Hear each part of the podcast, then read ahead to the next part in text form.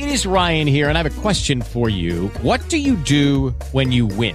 Like, are you a fist pumper? a woohooer, a hand clapper, a high fiver. I kind of like the high five, but if you want to hone in on those winning moves, check out Chumba Casino. At ChumbaCasino.com, choose from hundreds of social casino style games for your chance to redeem serious cash prizes. There are new game releases weekly, plus free daily bonuses. So don't wait. Start having the most fun ever at ChumbaCasino.com. No purchase necessary. BGW. Void were prohibited by law. See terms and conditions. 18 plus. Hello, it is Ryan, and we could all use an extra bright spot in our day, couldn't we? Just to make up for things like sitting in traffic, doing the dishes, counting your steps, you know, all the mundane stuff. That is why I'm such a big fan of Chumba Casino. Chumba Casino has all your favorite social casino style games that you can play for free anytime, anywhere with daily bonuses. That should brighten your day a little.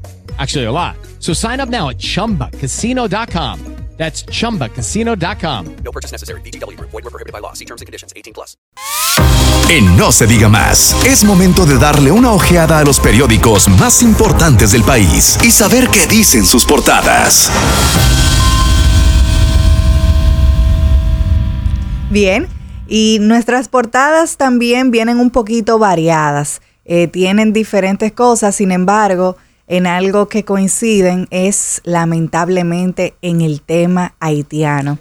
Eh, me voy a permitir leer el titular del periódico El Caribe, que expresa que llegó el 7 de febrero y Henry se aferra al poder en Haití. Caos matiza protestas. Haitianos realizaron en el día de ayer actos de vandalismo durante las manifestaciones para reclamar la salida del primer ministro. República Dominicana reforzó sus fronteras. En, en estos conflictos que, eh, civiles que está teniendo Haití, al menos eh, seis muertos se registraron en el día de ayer. Así es.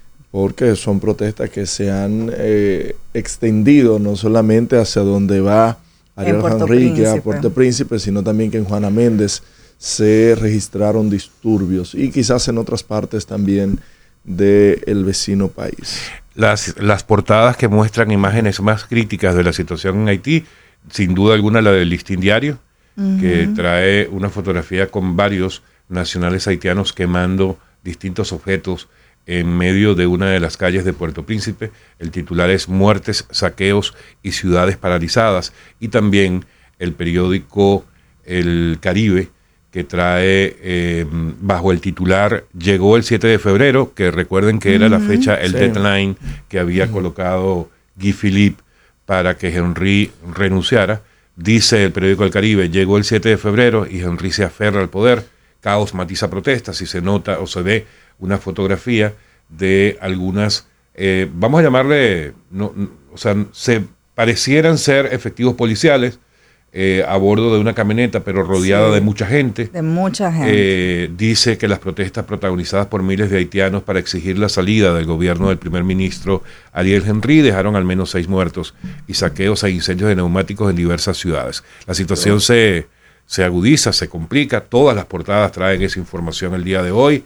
El periódico Hoy también trae la noticia diciendo que protestas antigubernamentales también, como decíamos, dejan seis muertos y heridos en Haití. Y el periódico Diario Libre lo ve desde, el, desde este lado de la frontera y hace referencia, de hecho su principal titular es que militares dominicanos están en alerta por la escalada de violencia en Haití y se nota una fotografía en la que se ven parte de las barricadas que se han ido colocando en la zona de la frontera. Alguien desde afuera preguntaría, ¿y, cuál es el interés, la lucha? ¿Qué se busca? Porque por un lado tenemos al primer ministro eh, Ariel Henry, que ostenta el poder, pero co- ¿con qué fines? Porque usted no ha podido organizar unas elecciones, no ha podido bajar la criminalidad, no ha podido llevar el orden institucional a ese país. Y por otro lado están las bandas que atemorizaron y mataron a decenas de personas. Y luego viene ahora este personaje, Guy Philippe, que quiere eh, derrocar a Ariel Henry. Pero vuelvo y pregunto, ¿cuál es el fin que persigue cada quien? Porque eh, no han tenido o no se ve que tienen un resultado como tal. Permíteme responderte. Lo primero es, señores, que hay que estar muy claro que el primer ministro Ariel Henry ocupó esa posición de forma legítima, pudiéramos decir. Eh, dentro del caos institucional que existe en Haití. El primer ministro Ariel Henry es la autoridad que ha mantenido eh, eh, un, podríamos decir, una pequeñita capa de, de, institucionalidad. y de algo de Estado para por lo menos tener un representante. Señora, hay que estar claros. En Haití no ha habido ni, pero no ha habido, pero ni, pero ni, ni un chin de condiciones para hacer unas elecciones, por Dios, lamentablemente. Haití necesita ayuda y el primer ministro ha hecho lo que le ha correspondido, que es pedir ayuda a la comunidad internacional. No es que, desde mi perspectiva, Ariel Henry no quiere permanecer en el poder. Él debe permanecer en el poder. Y menos si estas intenciones de tomar el poder y de emerger y de exigir está viniendo de una persona como Guy Philippe, que todo el mundo sabe sus antecedentes criminales. Entonces, yo prefiero a un primer ministro que lamentablemente no ha podido estar derrotar a las bandas porque es que no cuenta. No tiene una policía, no tiene un ejército que pueda estar en contra de las bandas. Pero este Guy Philippe, que sabemos que es un golpista, que es un criminal, vinculado al narcotráfico, vinculado a las peores cosas, que sabemos las intenciones que tiene en Haití, no podemos apoyarlo de ninguna forma tenemos que eh, estar muy atentos desde la República Dominicana a todo lo que va a pasar, porque Haití cada vez más se sigue hundiendo en la miseria, se sigue hundiendo en la incertidumbre. Y eso lamentablemente tenemos que estar claro de que allá, de que aquí se va a sentir. Y ya se está sintiendo, porque la realidad es que lo que pasa allá sí nos afecta, porque tenemos un, un país, un territorio que está eh, muriéndose en las penumbras. Eh, lo de ayer fue muy triste porque la gente tomó las calles, eh, calles que han estado controladas por las bandas y arriesgando sus vidas. en el día de ayer, seis muertos, decenas de heridos por estas manifestaciones y la realidad es que lo que se necesita es que la comunidad internacional actúe en Haití ya que dejen las excusas, la realidad es que la misión se frustró, la misión multilateral con Kenia, una misión frustrada. ¿Por qué? Porque la comunidad internacional no quiere tomar la responsabilidad y el liderazgo de esa misión. Y son ellos que deben tomarla. Y ustedes saben de quién estamos hablando. Estamos hablando de Canadá, estamos hablando de Francia, estamos hablando de Estados Unidos. En el caso de Estados Unidos les da, le dio un espaldarazo al primer ministro. Como debe ser. Ariel Henry. Lo que pasa es que Ariel Henry ha extralimitado el tiempo en el que, que no hay condiciones para hacer elecciones, lamentablemente. Bueno, pues lo vamos a tener eh, más que el tiempo que quiere estar Bukele en el poder, porque si a eso vamos, nunca que no en hay Haití. condiciones. Pero nunca en Haití habrá condiciones, entonces va, a mantenerse la misma persona. Sí puede haber, ah, sí puede haber si la comunidad internacional interviene, que es lo que debió hacer hace mucho, pero están asustados. Están asustados y no quieren tomarse esa responsabilidad y se lo quieren dejar a que la República Dominicana lo resuelva y nosotros no podemos. Mira, otro tema de vital importancia y es que Salud Pública anunció ayer que en cinco semanas se registran unos 3.388 casos de dengue, caso que desde agosto, septiembre no habíamos prácticamente hablado mucho, pero es importantísimo tener en cuenta eh, ya por lo menos eh, sabemos cuáles son los síntomas. Si usted o algún familiar tiene algunos de los síntomas que presenta este cuadro del dengue, por favor acudir a emergencia. No se automedique, no lo deje para último momento, porque eh, si se previene y, si se detecta a tiempo, eh, hay posibilidades de vida. Yo quisiera destacar algo que sale en las portadas y es una respuesta del gobierno a las denuncias que ha venido haciendo el PLD de uso de los recursos del Estado. Y eh, viene de Yayo Sanz Lobatón, quien dice, no hay pruebas de uso de mm. recursos de Estado. El director de la Secretaría de Finanzas del PRM eh, dijo que pueden ocurrir situaciones aisladas durante la campaña. Y situaciones aisladas, por ejemplo, eh, sí, no entendí, porque si una situación aislada es que en una actividad de un organismo oficial como el Plan Social esté presente un candidato de la alcaldía de Santo Domingo Este, si eso es aislado, Ay, si es no- aislado eso- eso, por de favor, que Máximo. en vehículos oficiales como los que aparecieron este fin de semana de EGI, que estén llenos de canastillas, que todos sabemos para qué se utilizan Eso esas canastillas de, de embarazadas. Si ustedes entienden y creen que un hecho aislado es que en, el, en un- en una actividad oficial de, de uno de los ministerios inviten a un candidato de Santiago, de la alcaldía, a entregar un premio y presentarlo con el cargo que está actualmente en, en, en cesantía, por así decirlo, en pausa. Entonces, si eso no es uso de los recursos del Estado, mi querido Yayo, entonces, ¿qué es? Miren, yo quisiera también que toquemos eh, un tema que para mí es muy importante y es algo que he venido hablando bastante y es el tema de los bomberos.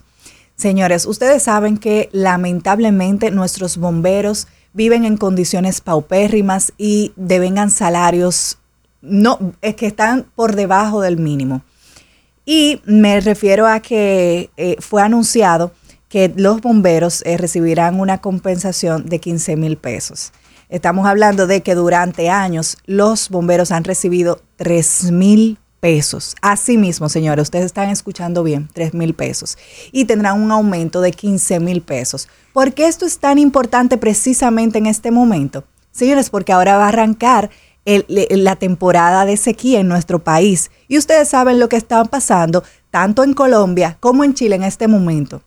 En este momento, Chile y Colombia están sufriendo de incendios forestales que no solamente están acabando con su medio ambiente, con cientos y cientos de hectáreas, sino que también se han visto personas afectadas. En Chile, más de 100 personas fallecieron producto de incendios forestales. Y adivinen qué, ustedes saben que la mayoría de esos incendios son producto de las acciones humanas, son producto de gente que por temas de agricultura, por temas de quema, ustedes saben que también nosotros con, lo tema, con el tema de que los haitianos eh, a través de nuestras montañas ingresan a nuestro país y van haciendo pequeñas quemas, eh, acampando, y eso, eso produce lo que ya sabemos que ha pasado y que pasó el año pasado aquí, incendios forestales que son incontrolables. Entonces, en ese momento nos vamos a acordar de los bomberos. Y yo de verdad quiero saludar al gobierno por este gran aumento que le han dado a los bomberos, pero todavía no es suficiente. Tenemos que seguir dignificando. Aquí se sabe que la canasta, la canasta básica está en 30 mil pesos. Entonces por ahí es que debe, debemos ir trabajando. Aunque el aumento es significativo y debemos reconocerlo, podemos seguir haciendo más. En otra información, el Caribe trae un dato que llama mucho la atención y debe preocupar a, l- a más de uno, incluyendo a las autoridades, que es que la infraestructura de distribución eléctrica de República Dominicana opera al límite.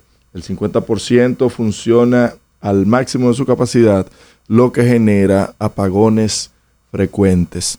Lo dice el diario El Caribe, no le está diciendo Máximo Romero, porque cada vez que uno sube y cada vez que uno dice aquí que se va la luz, que se va la luz, entonces desmienten. Pero el Caribe, eh, lo está diciendo el Caribe ahí con un estudio, a ver qué, a mí me gustaría saber en tema de instalaciones eléctricas, en, tema de renovación de, del- de la infraestructura eléctrica que se ha hecho en los últimos tres años. Porque, por ejemplo, en el caso de Edesur, Edesur no ha podido completar un solo proceso de licitación de compras, ni siquiera de materiales. Hay que ver qué es lo que está pasando ahí y hay que ver que más allá de, eh, eh, de enarbolar y de exaltar un partido político está siendo el incumbente de esa entidad. Hay que ver y darle seguimiento a eso. En el caso electoral, cinco provincias agrupan el 55% del padrón electoral. Importantísimo esto. Eh, está Santo Domingo y Santiago, que son las demarcaciones con mayor cantidad de electorales. Pedernales es la más pequeña. Ojo con eso. Y ustedes saben por qué eso es interesante, eso que tú destacas, Máximo, porque lamentablemente hemos visto cómo históricamente las autoridades solamente se enfocan en hacer obras en esas provincias donde hay muchos electores. Sin embargo, hay que reconocer que en esta gestión se le ha dado mucho respaldo a esas provincias que son desoladas, provincias que fueron olvidadas históricamente como Pedernales, como Montecristi, que la gente se ha tenido que, se, se ha mudado por años y años, se han dejado esos pueblos solos por la falta de oportunidades y condiciones para crecer. Entonces hay que reconocer también eso. Señores, y hasta aquí llegamos con nuestras portadas. Recuerden que pueden buscarla y escucharla en cualquier momento a través de Spotify eh, o cualquier plataforma de podcast, solo colocando las portadas by No Se Diga Más. Seguimos aquí, vamos a una pausa y volvemos. Al regreso, más información en No se diga más. Top Latina.